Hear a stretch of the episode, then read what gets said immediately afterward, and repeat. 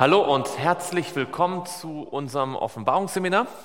Schön, dass ihr heute Abend da seid und dass ihr jetzt live eingeschaltet habt auf www.julmedia.de. Wir wollen heute den nächsten Vers in Offenbarung 22 anschauen und ähm, werden einige interessante Dinge heute ein bisschen uns äh, anschauen, die man vielleicht sonst nicht so oft sich äh, durchdenkt. Bevor wir beginnen, wollen wir mit einem Gebet starten und ich lade, lade euch ein, dass wem es möglich ist, dass wir dazu niederknien.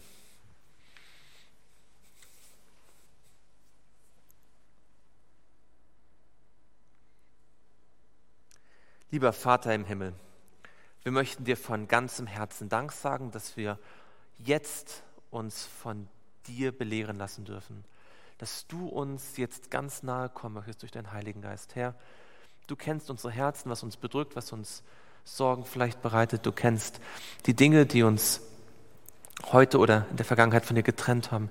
Herr, wir möchten dich bitten, dass du dich uns offenbarst durch dein Wort, dass wir Mut und Trost und Kraft erhalten, so wie du es verheißen hast, dass wir in deiner Gegenwart gestärkt werden. Und wir danken dir, dass dein Wort, dass jeder einzelne Vers deines Wortes genügend Kraft für uns hat, dass wir deine Herrlichkeit sehen und mit dir leben dürfen. Herr, wir bitten dich, dass du jetzt in unserer Mitte anwesend bist, nach deiner Verheißung. Im Namen Jesu. Amen.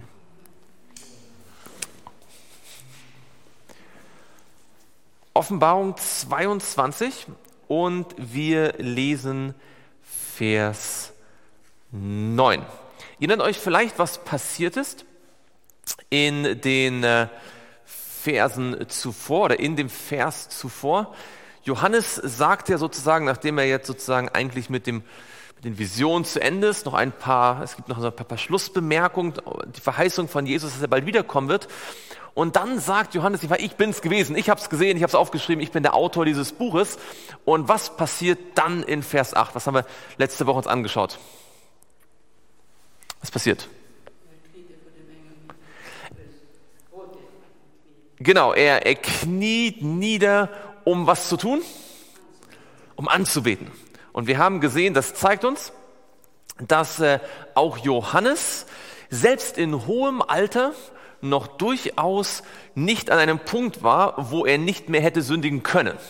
Ja, also äh, trotz all der Heiligung, die er erlebt hat, trotz all seiner Erfahrung mit Gott und mit Jesus, hat er immer noch diese menschliche Schwäche und ist immer noch sozusagen ähm, theoretisch in der Lage, einen Fehler zu begehen. Und das zeigt uns, dass wir bis an das Ende unseres Lebens, an, auf jedem einzelnen Schritt der Heiligung völlig von Gott abhängig sind, von seiner Kraft und seiner Gnade.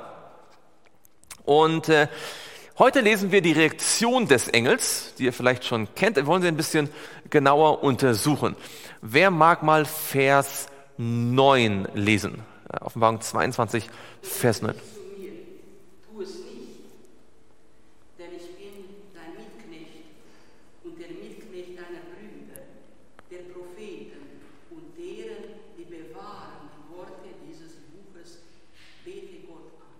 Genau. Also er weigert sich. Ja? Und wir haben letztes Mal schon gesehen, so eine Szene gab es schon mal in der Offenbarung, nämlich wo? In Offenbarung 19. Ja? Dort hatten wir ein paar Parallelen entdeckt, wie äh, Offenbarung 22 und Offenbarung 19 ganz ähnliche Dinge beschreiben und auch Johannes eine ähnliche Reaktion zeigt. Ja, in beiden Fällen haben wir gesagt, war es eine Seligpreisung. Ja? Und in beiden Fällen ging es um die Wiederkunft. Und äh, in beiden Fällen heißt es, dass dies die wahrhaftigen Worte Gottes sind, die, ähm, die wahrhaftig und gewiss sind. Und in Offenbarung 19, Vers 10 lesen wir, und ich fiel vor seinen Füßen nieder, um ihn anzubeten. Und er sprach zu mir, sieh dich vor, tu es nicht, ich bin dein Mitknecht und der deine Brüder, die das Zeugnis Jesu haben. Bete Gott an, denn das Zeugnis Jesu ist der Geist der Weissagung. Also, wir stellen fest, Johannes hat nicht nur diesen Fehler gemacht, er hat ihn sogar zweimal gemacht. Und eine der merkwürdigsten Dinge in unserer menschlichen Erfahrung, obwohl vielleicht gar nicht so merkwürdig ist, dass wir dazu neigen, die Fehler, die wir gemacht haben, zu wiederholen. Also wir sind da eher nicht so kreativ, dass wir immer neu, also vielleicht machen wir auch viele Fehler, aber es scheint so zu sein, dass wir die Fehler, die wir schon mal gemacht haben, dass die Wahrscheinlichkeit, dass wir die nochmal wiederholen, am höchsten ist. Fallen euch da Beispiele in der Bibel ein von Leuten, die Fehler gemacht haben und dann später denselben Fehler oder einen ähnlichen Fehler nochmal gemacht haben? Wer? Abraham, ja, das ist eine ganz krasse Geschichte. Ja, der Abraham, der ähm, geht zu dem Pharao und behauptet, dass seine Frau seine Schwester ist, ja, was ja sogar zur Hälfte richtig war, weil sie war seine Halbschwester, aber er hat die entscheidende Wahrheit verborgen, dass sie seine Frau ist. Und dann äh, ungefähr so 25 Jahre später, knapp, ja, ein bisschen mehr als 20 Jahre später, als er schon die Verheißung hatte, dass innerhalb eines Jahres der, äh, die, der, der, sein Sohn geboren würde von der Sarai, ja, der trifft den Abimelech in, äh, in, in, äh, in, in, in, Paläst, also in Philisterland und erzählt wieder das Gleiche. Und seine Frau geht wieder an den König. Ja. Und dann ist es interessant, der Fehler wird dann nochmal wiederholt von wem? Von Isaac, sein, sein Bruder, äh, sein, sein Sohn macht dann das Gleiche nochmal. Okay, also sieht man, wieso so ein Fehler sich durchzieht durch eine ganze Familiengeschichte. Fallen euch noch andere Beispiele ein, wo äh, bestimmte Menschen einen Fehler, den sie gemacht haben, dann immer wieder wiederholen, wo man sieht, so, dass sie immer wieder dasselbe falsch machen. Noch ein Beispiel einfällt in der Bibel, vielleicht von einer Person oder von einem Volk oder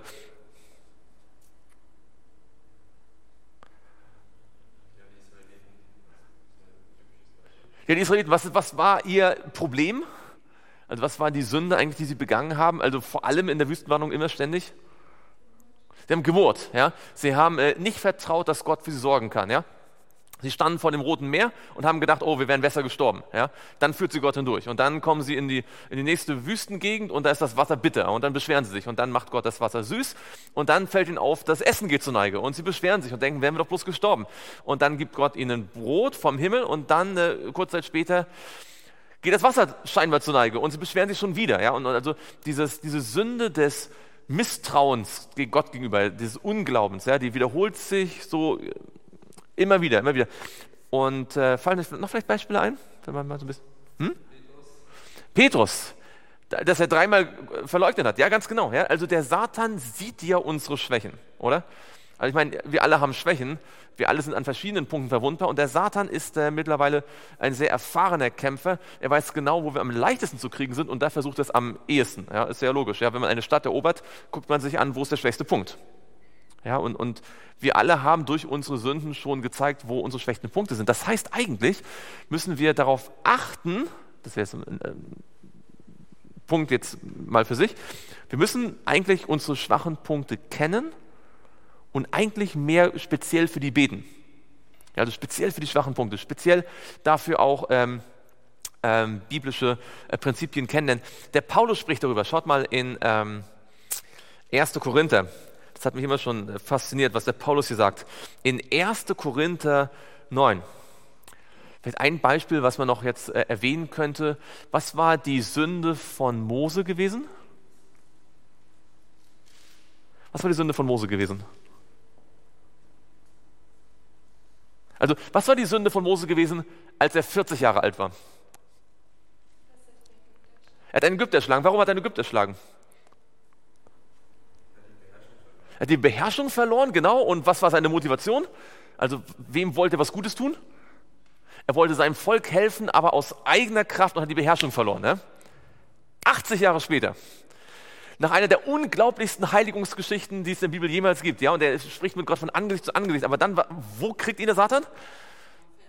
Am Felsen, genau. Was macht er? Er schlägt genau, er, er verliert die Beherrschung. Er, er, verliert die Beherrschung, will seinem Volk helfen, aber aus eigener Kraft, nicht so wie Gott will. Ja? Ähm, das sieht man also, der Satan hat die ganze Zeit gewusst, wahrscheinlich, wenn ich ihn kriege, dann da. Ja, und hat eine Gelegenheit gesucht, ihn da zu kriegen. Und deswegen sagt der Paulus, schaut mal, in 1. Korinther 9 und dort Vers 26. Äh, ja, er spricht ja von diesem Wettkampf. Ja, ihr wisst vielleicht, da gab es damals die Olympischen Spiele und äh, schaut mal Vers 25 oder ab Vers 24. Da sagt er, wisst ihr nicht, dass die, welche in der Rennbahn laufen, zwar alle laufen, aber nur einer den Preis erlangt. Lauft so, dass ihr ihn erlangt. Jeder aber, der sich am Wettkampf beteiligt, ist enthaltsam in allem. Jene, um einen vergänglichen Siegeskranz zu empfangen, wir aber einen unvergänglichen. Also das ist dieses Bild vom Wettkampf, vom Sport, von Olympia. Und jetzt kommt Vers 26. Er sagt, so laufe ich nun nicht wie aufs Ungewisse. Was heißt denn das? Ich laufe nicht aufs Ungewisse. Wie würde man denn aufs Ungewisse laufen? Wer, wer läuft denn aufs Ungewisse? Wie stellt euch das vor, aufs Ungewisse laufen? Ja, wenn jemand so ziellos einfach durch den Wald läuft und nicht weiß, laufe ich noch eine halbe Stunde oder eine Stunde. Ich laufe einfach so, so vor sich hin joggt ohne ein bestimmtes Ziel. Ja, einfach so, ich laufe mal. Ja, er sagt, lauft nicht einfach irgendwie. Und jetzt wird es noch deutlicher in dem Vers. Er sagt, ich führe meinen Faustkampf nicht mit bloßen Lauf Luftstrichen, sondern ich bezwinge meinen Leib und beherrsche ihn, damit ich nicht anderen verkündige und selbst verwerflich werde. Paulus wusste, dass in ihm wie viel Gutes wohnt. Er sagt nichts Gutes. Und Paulus wusste, wenn ich nicht selbst auch kämpfe, also nicht gegen die Sünde, aber gegen mein eigenes Ich sozusagen, dass ich nicht der Sünde nachgebe, sondern bei Jesus bleibe. Wenn ich nicht kämpfe, dann werde ich fallen. Und ich denke, wir alle, ich habe das in meinem Leben schon erlebt, ja, man predigt anderen ja, die Wahrheit und dann später fällt man, ja, weil der Satan einen wieder an der schwächsten Stelle bekommen hat und man einen, und, und einen schweren Fehler man dann macht. Also Paulus sagt, ich kenne mich, ja, ich führe einen Boxkampf aus. Ja. Das war damals, es gab ja Wettläufe bei Olympia, es gab auch so Ringen und so Kämpfen. Und er sagt, ich, ich führe meinen, wie sagt er, meinen Faustkampf nicht mit bloßen Luftstreichen. Ja, also wenn man jetzt boxt, ja, einen Boxkampf macht, wohin muss man schlagen? Auf den Gegner. Man muss wissen, wo der Gegner steht. Also wenn man bei Olympia Boxen mitmacht und man kämpft immer nur in die, in die Luft ja, und schlägt in die Luft, dann wird man nie gewinnen. Ja. Man wird zwar irgendwie sich viel bewegen, man hat das Gefühl, man also so Schattenboxen, ja, aber er sagt, wenn ich gewinnen will, muss ich wissen, wer mein Gegner ist und den Gegner boom, muss ich treffen. Jetzt geistlich gesehen, wer ist mein Gegner? mein eigenes sündiges Ich. Und das muss ich kennen und bam, treffen. Ja? Also ihr versteht natürlich, das ist jetzt metaphorisch. Ja? Wir sollen uns nicht selbst hassen, ähm, aber wir sollen wissen, dass Jesus uns Kraft geben möchte für unsere schwachen Punkte. Ellen sagt, unsere schwächsten Punkte können unsere stärksten Punkte werden. Das ist ein ziemlich starkes äh, Zitat. Ihr wisst ja vielleicht, ein Knochen, der bricht, wird genau an der Stelle, wo er gebrochen ist, stärker, als der Knochen jemals vorher gewesen ist. Ja, da ist in der Natur schon sowas angelegt. Und das kann man mal in der Bibel verfolgen. Wir haben jetzt nicht die Zeit, das ausführlich, aber wäre vielleicht interessant, mal darüber nachzudenken, wo man überall das sieht, dass Menschen immer wieder denselben Fehler machen ähm, und wie wichtig es ist, dass man diesen Schwachpunkten, ähm, dass man da aufpasst. Aber gut, heute soll es gar nicht nur um Johannes gehen, sondern um den Engel, der jetzt hier antwortet. Ihr, die Bibel selbst sagt es nicht explizit, obwohl man aufgrund der Parallelen zum Buch Daniel das äh, auch aus der Bibel fast herauslesen kann oder vermuten kann, aber Ellen White sagt es dann explizit. Wer ist der Engel, der hier zum zweiten Mal ähm, beinahe angebetet wird? Wer ist der Engel? Gabriel. Und äh, ich habe das letzte Mal schon ein bisschen angedeutet, aber heute wollen wir das kurz äh, anschauen. Die Geschichte von Gabriel gehört zu diesen interessanten, wie soll ich sagen, ähm, Nebenkriegsschauplätzen in der Bibel. Ja? Also ein, ein, eine, eine, eine Fußnote der, der Bibel, äh, die aber sehr interessant ist. Ja? Ähm, dieser Engel Gabriel, was wissen wir denn alles über den Engel Gabriel? Mal abgesehen davon, er ist der einzige Engel in der Bibel, der uns mit Namen bekannt ist mal abgesehen vom Erzengel Michael, der Jesus ist, aber ein, als reiner Engel, der nur Engel ist, kennen wir zwar, wir haben zwar viele Engel in der Bibel, die, die man sehen kann, aber es ist nur einer mit Namen bekannt. Das heißt, es ist der einzige, den wir ein bisschen genauer kennenlernen von all den Millionen Engeln. Ja, und das lohnt sich vielleicht, ihn mal ein bisschen äh, zu betrachten. Was wissen wir über Gabriel? Er hat die Geburt Jesu angekündigt, das stimmt. Das werden wir uns gleich noch genauer anschauen. Sammeln wir erstmal ein bisschen. Er hat die Geburt Jesu angekündigt. Was noch? Genau, das ist in der Bibel nicht ganz so klar. Wenn man einige biblische und Ellen White Aussagen zusammennimmt, kann man deutlich zeigen, dass er derjenige war, der die Stelle eingenommen hat, die frei wurde, als Luzifer vom Thron Gottes vertrieben wurde, ja, gegangen ist und dann äh, aus dem Himmel hinausgestoßen wurde. Das heißt, Gabriel hat eigentlich die höchste Position, die ein Engel im Universum haben kann. Das ist schon mal ganz wichtig. Also ähm, das ist ja auch eine, eine besondere Aufgabe. Wenn ihr seht, wie Luzifer beschrieben wird vor seinem Fall in Hesekiel 28, dann seht ihr, das war gewaltig, ja, voller Weisheit, voller Schönheit. Was war die Aufgabe von Luzifer? Am Thron Gottes. Und genau, und was genau ist da seine Aufgabe gewesen am, am Thron Gottes? Genau, er war ein, wie, wie nennt es die Bibel? Ein schirmender Cherub. Können wir vielleicht noch mal ganz kurz lesen in Hesekiel 28. Hesekiel 28 und dort in Vers 14, du warst ein gesalbter, schützender Cherub. Ja, ich hatte dich dazu eingesetzt. Du warst auf dem heiligen Berg Gottes und du wandeltest mitten unter den folgenden Steinen. Also Gott sagt, Luzifer, dafür habe ich dich gemacht. Das war deine Position. Die Position, die Luzifer verlassen hat aufgrund seiner Sünde, war die eines schirmenden Cherub. Und wir wissen aus der Bibel, dass der schirmende Cherub direkt am Thron Gottes war. Woher wissen wir das? Vom Heiligtum. Wo finden wir da die, die, die schirmenden Cherubim im Heiligtum? Wo, wo werden die beschrieben? In der Bundeslade, genau. Wo finden wir die Beschreibung der Bundeslade? Genau, 2. Mose 25, genau, da wird es beschrieben. Die, also geht es los, die Beschreibung des Heiligtums. Und da werden diese Cherubim erwähnt an der Bundeslade. Schauen wir mal ab Vers 18 und wir lesen Vers 18 bis äh, 21 oder so, ja? Ab Vers 18. Und du sollst zwei Cherubim aus Gold anfertigen. In getriebener Arbeit sollst du sie machen an beiden Enden des Sühnedeckels, sodass du den einen Cherub an dem einen Ende machst und den anderen Cherub am anderen Ende. Aus einem Stück mit dem Sühnedeckel sollt ihr die Cherubim machen an den beiden Enden. Und die Cherubim sollen ihre Flügel darüber ausbreiten, dass sie mit ihren Flügeln den Sühnedeckel beschirmen und ihre Angesichter sollen einander zugewandt sein.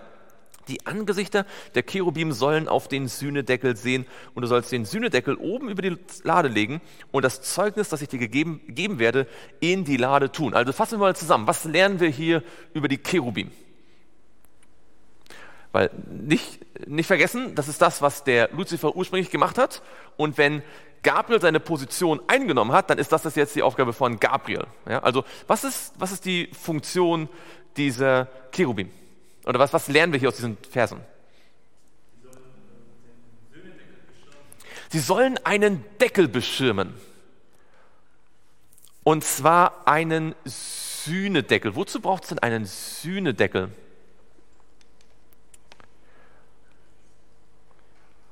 Wozu brauchst du einen Sühnedeckel? Mhm. Genau, also der hatte zu tun mit dem großen Versöhnungstag. Ja? Also da war ein Deckel auf der Bundeslade und der hat etwas mit Versöhnung zu tun. Welches andere Wort oder welche andere Ideen haben denn mit Versöhnung zu tun? Vergebung, Genau, ist ein Aspekt. Versöhnung ist dann sogar noch mehr, aber Vergebung ist ein ganz wichtiger Aspekt. Heiligung, Reinigung, Reinigung, ja. Was hat denn Gott eigentlich illustriert mit diesem Versöhnungs... Ja, genau. Lasst mal euren Finger hier, wir kommen gleich sofort zurück. Schaut mal mit mir in den, in den, ähm, in den Römerbrief. Das ist sehr interessant.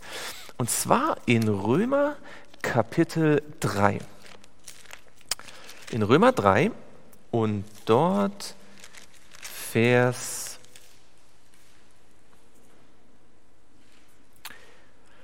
Vers 24 und 25. Schaut mal, Vers 24 und 25. So dass sie ohne Verdienst gerechtfertigt werden. Also vorher geht es darum, alle haben gesündigt, nicht wahr? Alle verfehlen die Herrlichkeit, die sie vor Gott haben sollten. So dass sie ohne Verdienst gerechtfertigt werden. Durch was? Durch seine Gnade aufgrund der Erlösung, die in Christus Jesus ist. Und jetzt geht's weiter. Achtung, gut aufpassen. Ihn, wer ist ihn? Jesus hat Gott zum Sühnopfer bestimmt, das wirksam wird durch den Glauben an sein Blut, um seine Gerechtigkeit zu weisen, weil er die Sünden ungestraft ließ, die zuvor geschehen waren. Habt ihr bei euch auch in der Bibel eine Anmerkung zum Wort Sühnopfer?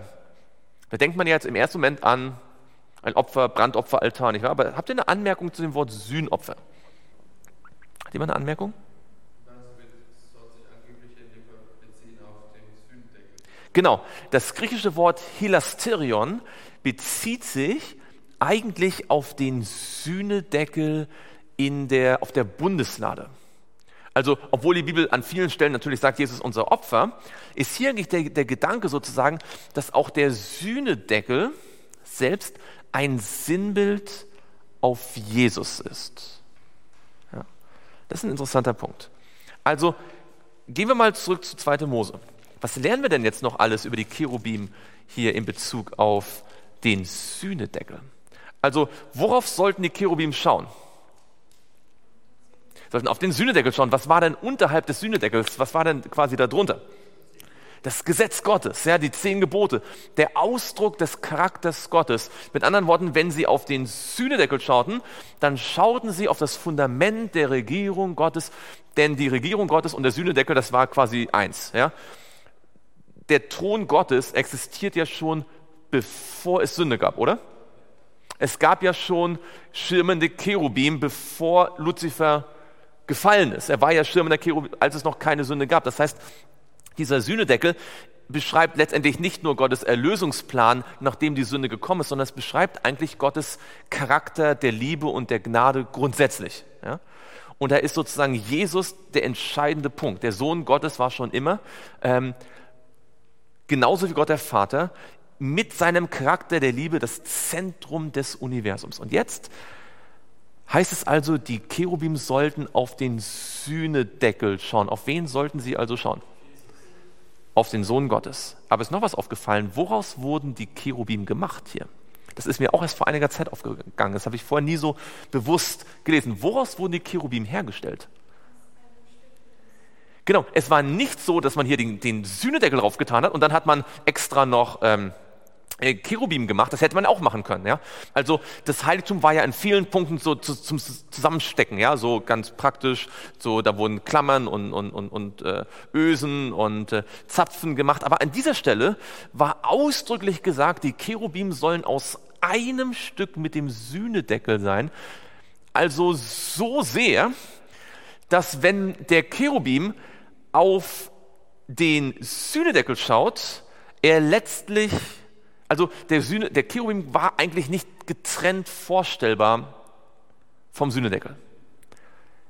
In dem Moment, wo er, also gut, wenn man den Cherubim vom Sühnedeckel wegbrechen würde, dann hätte er eigentlich seine Identität verloren sozusagen.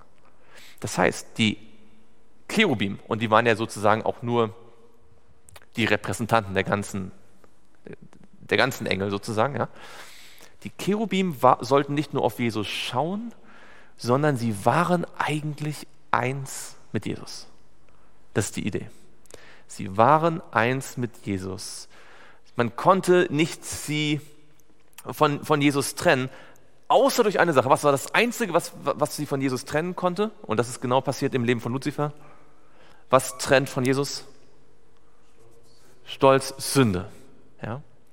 Aber das zeigt uns, dass eigentlich diese Cherubim in einer besonderen Weise, weil sie so nahe bei Gott sind, in einer besonders engen Beziehung zu ihm standen. Ähm, welcher Jünger von Jesus hatte die engste Parallele? Jo, äh, zu, zu, zu, äh, die engste Parallele, also die engste Beziehung, ja? Johannes, ja? Der war am nächsten bei ihm, weil er zu Jesus die engste Beziehung hatte.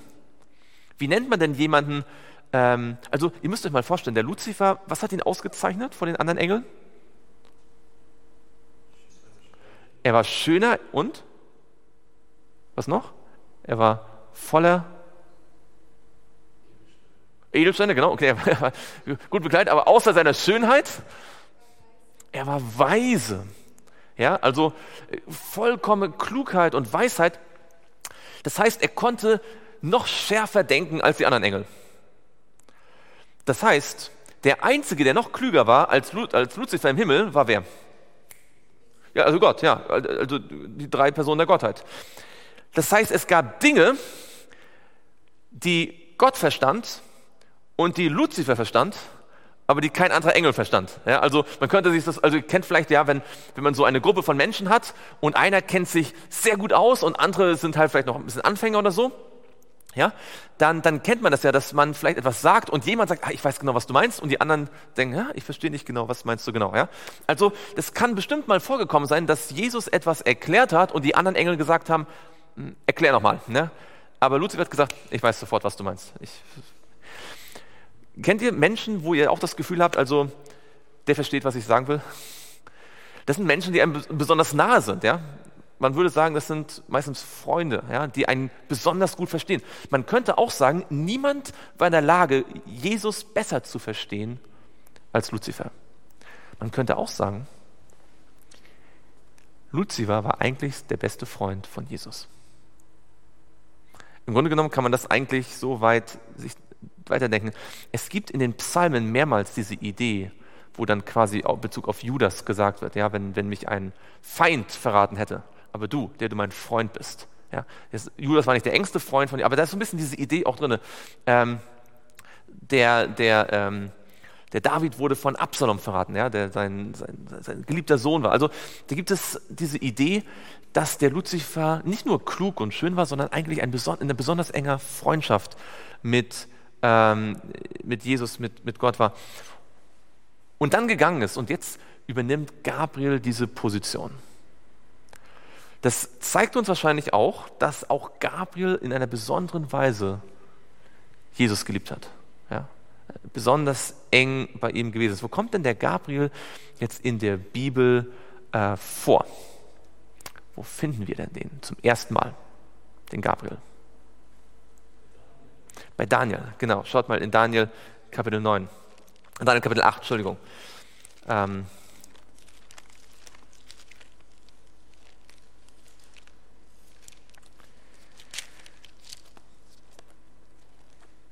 Daniel Kapitel 8.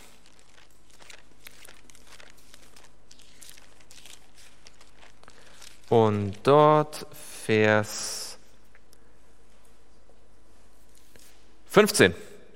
Es geschah aber, als ich Daniel das Gesicht sah und es zu verstehen suchte, siehe, da stand einer vor mir, der aussah wie ein Mann. Und ich hörte über dem Ulai eine Menschenstimme, die rief und sprach, Gabriel, erkläre diesem das Gesicht. Also was ist die erste Aufgabe, die wir über Gabriel hier erfahren? Was ist? Hm? Er soll erklären, er soll verständlich machen, weil Daniel sieht hier Dinge, die von großer Bedeutung sind für den Erlösungsplan und er versteht sie nicht. Und Gabriel soll erklären. Jetzt schaut mal in Vers 17. Da kam er an den Ort, wo ich stand. Als er aber kam, was macht Daniel? Erschrak ich so sehr, dass ich auf mein Angesicht fiel. Er ist jetzt nicht überwältigt und will ihn anbeten, aber es ist ganz ähnlich fast wie bei Johannes. Ja? Ähm, der fällt auch auf sein Angesicht. Ja? Also der Gabriel hat das gar nicht so einfach. Ja? Überall, wo er erscheint, sind die Leute erschreckt. Könnt ihr übrigens später auch sehen. Ja? Bei Zacharias und bei Maria, überall, wo er erscheint, erschrecken sie sich. Was sagt er jetzt? Und er sagt, und er sprach zu mir, du sollst wissen, Menschensohn, dass das Gesicht sich auf die Zeit des Endes bezieht.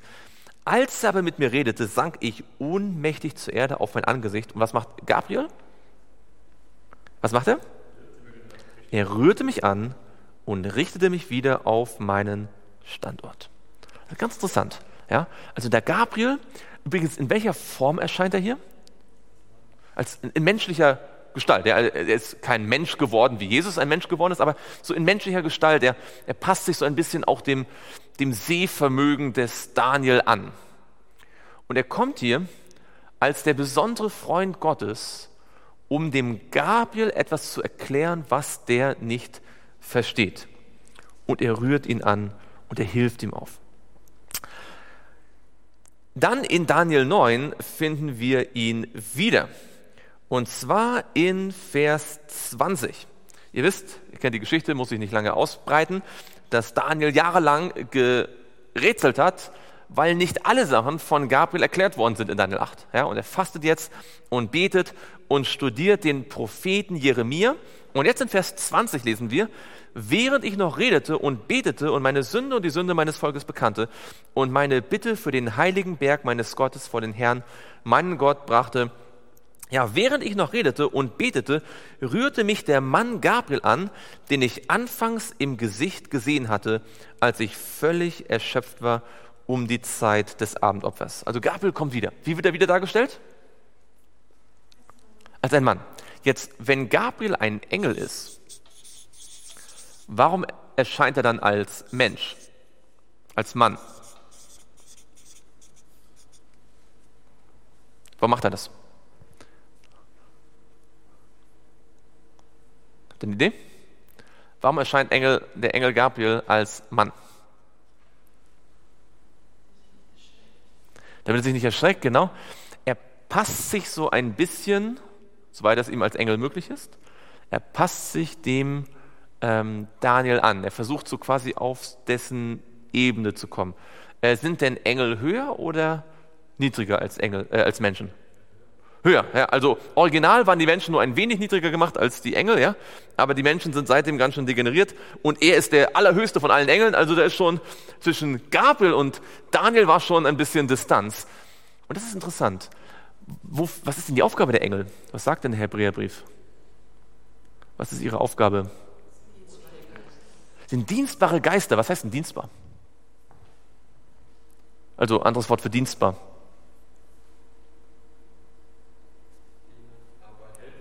Sind Helfer. Sie arbeiten sogar als Hilfskräfte. Und zwar für Menschen, die unter ihrer Schöpfungsordnung sind. Ja? Das ist ungefähr so, als wenn Gott sagen würde, okay, es gibt Stress in einem Ameisenhaufen. Ja? Äh, welche Menschen wären bereit, als Saaldiakone im Ameisenhaufen zu dienen? Äh, äh, was? das ist, was die Engel machen, ja. Sogar unsichtbar, ja. Sie werden, werden meistens nicht mal dafür gelobt oder von uns äh, gesehen, ja. Ähm, wir haben ja schon Mühe, manchmal Gott zu danken äh, für das, was er tut, geschweige denn, dass wir uns bewusst machen, dass die Engel viel für uns tun. Ähm, aber das ist, das ist der, der Punkt. Er, ähm, er dient. Und darum zeigt sich eigentlich seine enge Nähe zu Jesus, denn das ist ja genau das, was Jesus dann in Vollendung und noch viel weitreichender für uns getan hat. Das heißt, der Engel Gabriel nicht nur erzählt er von Jesus, ganz wichtig, er erzählt nicht nur von Jesus und gibt jetzt Prophezeiung und sagt dann und dann, ich war von dem Datum bis dann kommt der Messias, er lebt auch die Prinzipien von Jesus quasi aus. Er erniedrigt sich sozusagen, soweit es jetzt nötig ist für diesen Job und kommt quasi den Menschen auf Augenhöhe, hilft ihm auf. Interessant ist auch, schaut mal in Vers, ähm, in Vers, äh, genau, Vers 21. Er rührt ihn wieder an, seht ihr das? Er kommt nicht einfach und sagt, hier bin ich, hör mir zu. In Kapitel 8 rührt er ihn an und, und hebt ihn auf. Ja? In Kapitel 9 rührt er ihn an. Und dann in Daniel 11 wird er nicht mit Namen explizit genannt, aber auch hier ist, glaube ich, ellenweit wieder ganz deutlich, dass auch hier wieder dieser Engel Gabriel ist. In Daniel 10, 11 und 12. Und da schaut mal in Vers äh, 10, in Daniel 10, Vers 10, und siehe, eine Hand rührte mich an, so dass ich mich zitternd auf meine Knie und Hände stützen konnte. Und er sprach zu mir, Daniel, du vielgeliebter Mann, das sind die gleichen Worte wie in Daniel 9, die Gabriel sagt, ja, achte auf die Worte, die ich jetzt zu dir rede, nimm deine Stellung ein, denn jetzt bin ich zu dir gesandt. Als er dieses Wort zu mir redete, stand ich zitternd auf. Also immer wenn der Gabriel kommt, Daniel ist mal verwirrt, er weiß nicht, wie es weitergeht, ja, es, er betet und er fastet vielleicht und dann kommt Gabriel und, und erstmal und, und, und ist Daniel sowieso erschrocken und dann ist immer Gabriel derjenige, der ihn berührt, der ihm sagt, du, ist nicht so schlimm, steh wieder auf, ja, hör mir zu, ja. Das ist so seine Einstellung und wenn man das so bei Daniel sieht, dann kann man sich auch vorstellen, wie er mit Johannes umgegangen ist. Er hat bestimmt nicht gesagt, was machst du? Er sagt, nein, nein, nein, schon gut, ja, mach, mach das lieber nicht, mach, mach's nicht. Ja. Ähm, diese Einstellung, die der Gabriel hier gehabt hat. Schauen wir noch ganz kurz ins Neue Testament. Ähm, was wir über Gabriel erfahren. Gabriel erscheint wem im Neuen Testament? Er, er erscheint dem Zacharias und der Maria. Und er scheint, erscheint auch, obwohl das mit Namen nicht explizit gesagt wird, wer bekommt noch einen Traum? Josef. Genau. Aber wir schauen uns mal jetzt in Lukas an, die beiden äh, Geschichten. In, äh, Lukas Kapitel 1 und dort in Vers 11, Lukas 1, Vers 11, da erschien ihm ein Engel des Herrn, der stand zur Rechten des Räucheraltars und Zacharias erschrak, als er ihn sah, nicht wahr? Das gleiche wie bei Daniel. Und Furcht überfiel ihn. Und dann sagt er wieder, aber der Engel sprach zu ihm, fürchte dich nicht, Zacharias, ja, denn dein Gebet ist erhört worden und deine Frau Elisabeth wird dir einen Sohn gebären und du sollst ihm den Namen Johannes geben. Ihr kennt das, was jetzt kommt. Und dann sagt er, und jetzt schaut mal in Vers 19, da haben wir den vielleicht deutlichsten Hinweis auf die Position von Gabriel. In Vers 19 steht, und der Engel antwortete und sprach zu ihm, ich bin wer? Ich bin Gabriel, der vor Gott steht. Ja, also da wird ganz deutlich, er ist nicht ein Engel, der irgendwo weiter hinten äh, dient, sozusagen, er, er steht direkt in der Gegenwart Gottes. Ich bin Gabriel, der vor Gott steht und bin gesandt, um die, zu, äh, zu, dir zu reden und dir diese frohe Botschaft zu bringen. Das heißt, frohe Botschaft heißt auf Deutsch, also auf Griechisch, Evangelium. Er sagt, ich bin gesandt, das Evangelium zu predigen. Wisst ihr, es gibt keine höhere Position im gesamten Universum für ein geschaffenes Wesen als die Position, die Gabriel hat. Und was ist seine Aufgabe? Das Evangelium einem Menschen zu predigen. Man kann keine höhere Aufgabe nicht nur in dieser Welt, im Universum haben, als das Evangelium anderen Menschen zu predigen. Manchmal denken wir, wenn Gott uns beauftragt, das Evangelium zu predigen, dass er irgendwie uns Beschäftigungstherapie geben will, ja, so damit wir nicht so faul sind, ja, mach mal was, ja, oder dass wir irgendwie so Hilfsarbeiten leisten müssen. Aber eigentlich ist es die höchste Aufgabe, die er dem Gabriel hier anvertraut hat. Wenn er einem Menschen die Aufgabe anvertraut, das Evangelium weiterzugeben, ist das eine unglaubliche Ehre. Und es liegt nur an unserer Sünde und unserem Stolz, dass wir das nicht immer so als Ehre sehen. Das ist die höchste Aufgabe, die man im Universum haben kann, die frohe Botschaft einem Menschen zu bringen. Und klar, auch der Gabriel hat nicht immer Erfolg gehabt, ja, äh, oder zumindest äh, der, der äh, Zacharias hat es ihm nicht sofort geglaubt. Ja? Das lag jetzt nicht an dem Gabriel. Äh, auch wenn wir das Evangelium predigen, werden nicht alle Menschen das glauben oder nicht gleich sofort glauben. Aber die Aufgabe hat der Gabriel übernommen. Und das ist sehr interessant. Schauen wir noch ganz kurz in Lukas Kapitel 1 etwas weiter. Da finden wir jetzt in Vers 26 die Ankündigung der Geburt von Jesus. Lukas 1 und dort Vers 26. Im sechsten Monat aber wurde der Engel Gabriel von Gott in eine Stadt Galiläas namens Nazareth gesandt, zu einer Jungfrau, die verlobt war mit einem Mann namens Josef aus dem Haus Davids. Und der Name der Jungfrau war Maria. Der Engel kam zu ihr rein und sprach, sei gegrüßt, du Begnadigte. Der Herr ist mit dir, du Gesegnete unter den Frauen. Da sieht man auch, wie höflich die Engel sind, ja, ganz, ganz taktvoll und höflich und, und freundlich hat er sie hier begrüßt. Als sie ihn aber sah, erschrak sie über sein Wort, ja, das ist mittlerweile nichts Neues, und dachte darüber nach, was das für ein Gruß sei. Und was sagt jetzt der Engel Gabriel zu ihr? Er sprach zu ihr, fürchte dich nicht. Ja, er sagt zu dem Daniel, fürchte dich nicht. Er sagt zu dem äh, Zacharias, fürchte dich nicht. Ja, und das ist interessant auch, ähm, dass die Botschaft des Evangeliums nicht nur bedeutet, hier ist die Wahrheit, hier ist die Prophetie, hier sind die Fakten, was in der Zukunft passieren wird. Die Botschaft der, des Evangeliums beinhaltet immer auch Menschen, die erschrocken, verzweifelt, äh, orientierungslos sind, sie aufzurichten und ihnen zu sagen, fürchte dich nicht, hab keine Angst. Ja? Der höchste Engel des Himmels, für den war es ein Privileg, einem am Boden liegenden Menschen zu sagen, fürchte dich nicht. Es gibt keine höhere Aufgabe, als äh, dass man das machen kann. Und also ihr seht, man kann eine ganze Menge von diesem Gabriel lernen. Und jetzt kommt's. Ähm, der Gabriel wird jetzt hier, und das ist sozusagen die Fußnote der Bibel in, Offenbarung, äh, in der Offenbarung, er wird getestet. Und zwar ausgerechnet durch Johannes, der auch so nahe bei Jesus ist. Der hat aber diesen, den zweimal diesen Fehler gemacht. Wir wissen nämlich, der Luzifer wollte was eigentlich? Was war sein Begehren? Er wollte sein wie Gott, genau. Und das hätte sich worin gezeigt? Was hat er sich gewünscht? Die Anbetung der anderen Engel. Woher wissen wir, dass der Luzifer so ganz verzweifelt sich nach Anbetung sehnt? Genau, er hat Jesus sogar bestochen, hat gesagt, pass auf, ich gebe dir was dafür, wenn du mich anbetest. Ja? Ich möchte unbedingt angebetet werden. Ich, was willst du haben? Du kannst alle Reiche der Welt haben, bete mich bitte an. Ja? Darauf würde Gott nie kommen. Oder Gott sagt nicht, äh, was kann ich dir geben, damit du mich anbetest? Ja? Ähm, Gott möchte nicht angebetet werden, weil er uns besticht. Aber der Satan, der wollte den, ähm, den Jesus bestechen. Und wir sehen auch in Offenbarung 13, dass er so quasi so Second-Hand-Anbetung möchte. Ja? Ähm, also wenn die Menschen, also das heißt, denn, sie beteten das Tier an und indem sie das Tier anbeteten, beteten sie den Satan an. Obwohl die Menschen gar nicht sich bewusst machen, dass die Macht, die dadurch das Tier versinnbild wird, die ja quasi sich christlich gibt, in Wirklichkeit vom Satan initiiert worden ist. Das heißt, der Satan gibt sich sogar zufrieden, wenn Menschen ihn quasi indirekt anbeten und gar nicht merken, dass sie ihn anbeten. Ja, alles, was irgendwie an, an Anbetung zu ihm kommt, das ist ihm wichtig. Und jetzt haben wir hier, und das ist vielleicht sogar fast mehr für das Universum gewesen als für uns, obwohl es für uns auch interessant ist, jetzt wird der Gabriel hier getestet, zweimal. Gott wusste, was passiert, oder?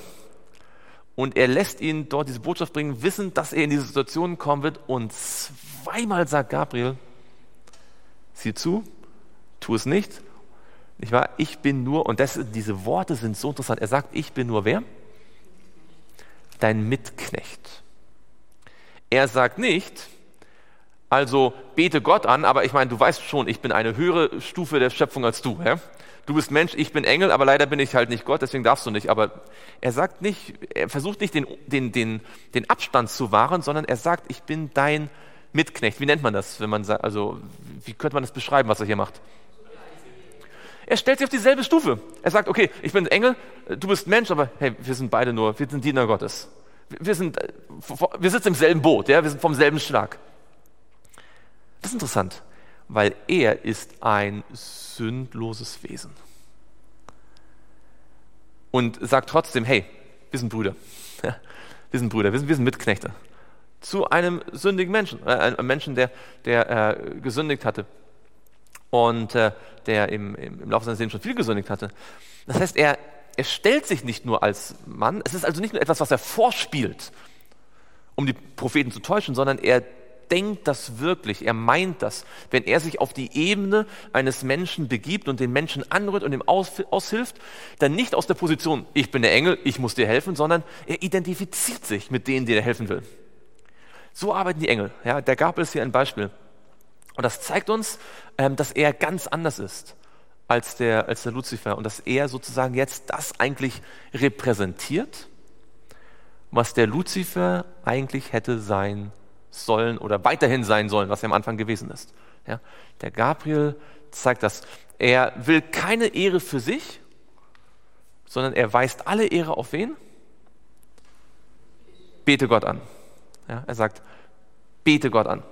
Ein letztes Detail müssen wir uns noch ganz kurz anschauen, bevor wir hier am Ende sind mit dem Vers. Und zwar, wenn ihr euch Offenbarung 22 anschaut und dort Vers 9 und den vergleicht mit Offenbarung 19.10. Da gibt es ganz viele Parallelen und eine kleine Änderung in der Formulierung. Fällt euch die auf? Wenn ihr Offenbarung 19.10 und 22.9 anschaut, ab den Worten vom Engel. Ja? Also es heißt in beiden, und er sprach zu mir, ja? und er sprach zu mir, sieh dich vor, ja? tu es nicht, sieh dich vor, tu es nicht, denn ich bin dein Mitknecht oder ich bin dein Mitknecht. Und dann, was ist jetzt die unterschiedliche Formulierung?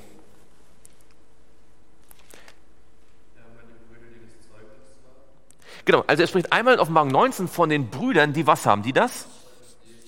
Die das Zeugnis Jesu haben. Und was sagt in Offenbarung 9, äh, Offenbarung 22, 9? Genau. Also man könnte auch sagen, die Menschen, die das Zeugnis Jesu haben, sind wer? Propheten. Ja, seht ihr? Alles andere ist parallel, identisch. Das hilft uns, ähm, diesen Begriff besser zu verstehen, das Zeugnis Jesu. Wir wissen schon aus Offenbarung 19.10, das Zeugnis Jesu ist der Geist der Weissagung. Ja? Und wenn man jetzt irgendwie noch Mühe hat, was heißt denn jetzt Geist der Weissagung und das nicht ganz begreifen möchte, macht Offenbarung 22.9, deswegen ist der Vers ganz wichtig, auch deutlich, das heißt Prophetie. Es ist ein Prophet oder eine Prophetin. Ja, also wenn die Gemeinde, Offenbarung 12, Vers 17, die Gemeinde der übrigen den Geist der Weissagung hat, dann muss es nach Offenbarung 22, 9 einen Propheten oder eine Prophetin geben. Ganz explizit. Ja, weil die, die das Zeugnis Jesu haben, das sind die, die, die Propheten sind. Ja, das sind die Propheten. Ähm, aber, und damit schließen wir, er sagt in Vers 9 nicht nur die Propheten, sondern auch derer, welche die Worte dieses Buches bewahren. Er sagt also, ich bin nicht nur dein Mitknecht, ich bin auch der Mitknecht von allen, die im Jahre 2020 in Stuttgart-Wangen oder im Internet die Offenbarung hier studieren. Ich bin auch deren Mitknecht, ich, diene auch, ich diene auch denen, und äh, vielleicht freut er sich heute, wenn wir ein bisschen über ihn gesprochen haben. Aber er wird wahrscheinlich dann auch gleich sagen, also das reicht nicht, wahr?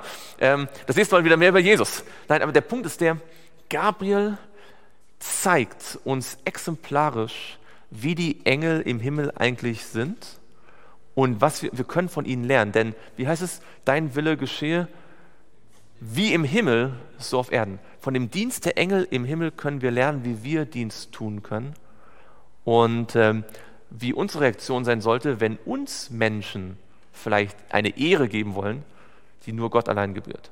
Deswegen sagt er, bete Gott an. Die dreifache Engelsbotschaft sagt, fürchte Gott und gibt ihm die Ehre, denn die Stunde seines Gerichts ist gekommen und betet den an, der gemacht hat Himmel, Erde, Meer und Wasserquellen. Und das können wir hier sehr deutlich sehen. Lasst uns dankbar sein für diese kleine Geschichte von äh, Gabriel und lasst uns daran denken, dass Gott alle Ehre allein gebührt. Wollen wir noch gemeinsam zu ihm beten? Lasst uns ihn da knien.